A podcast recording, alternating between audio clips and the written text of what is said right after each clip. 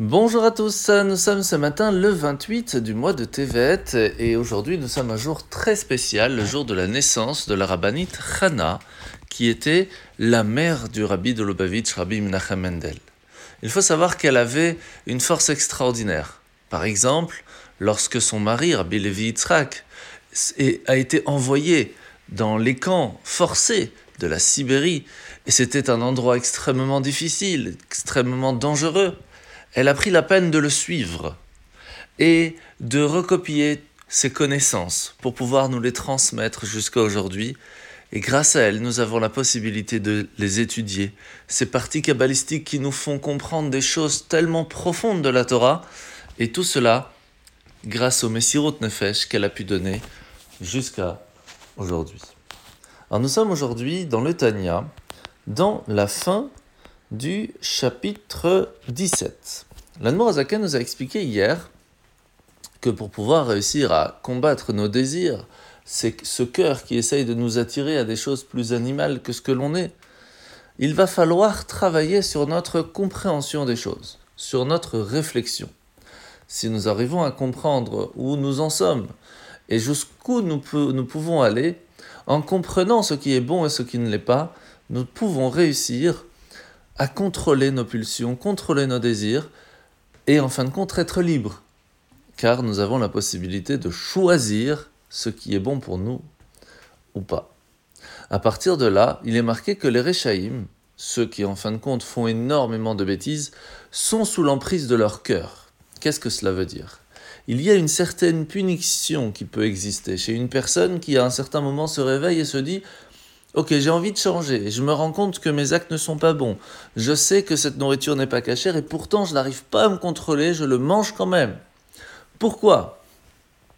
Eh bien, c'est une punition qu'Hachem va donner à la personne qui a une extrême difficulté de contrôler son cœur à cause de la répétition habituelle que la personne a dans cet acte.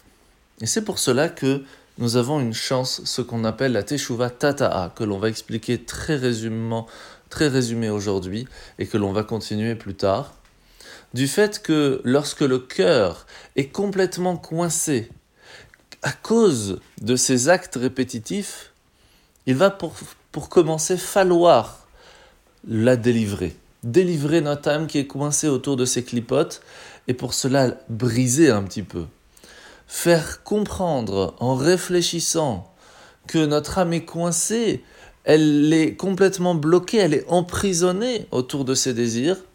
Et le fait d'être triste et d'avoir compris cela va permettre à notre âme de briser le rideau de fer et à partir de là commencer un niveau de teshuva un petit peu plus haut.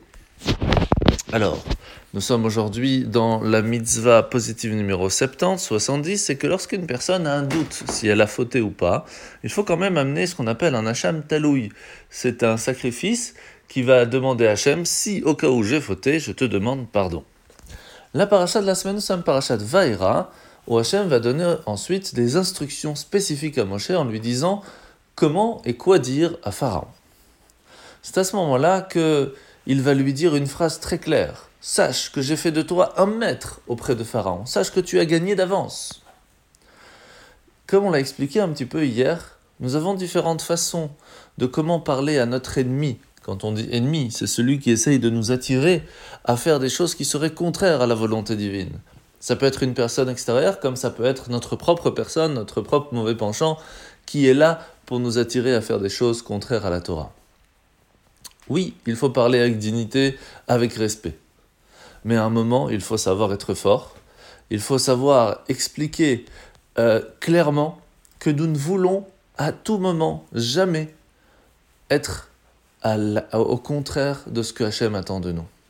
À partir du moment où nous parlons sans crainte, avec détermination, on reste fidèle au message de Dieu. Hachem nous dit Sache qu'avant même de commencer, tu as déjà gagné. Bonne journée à tous et à demain.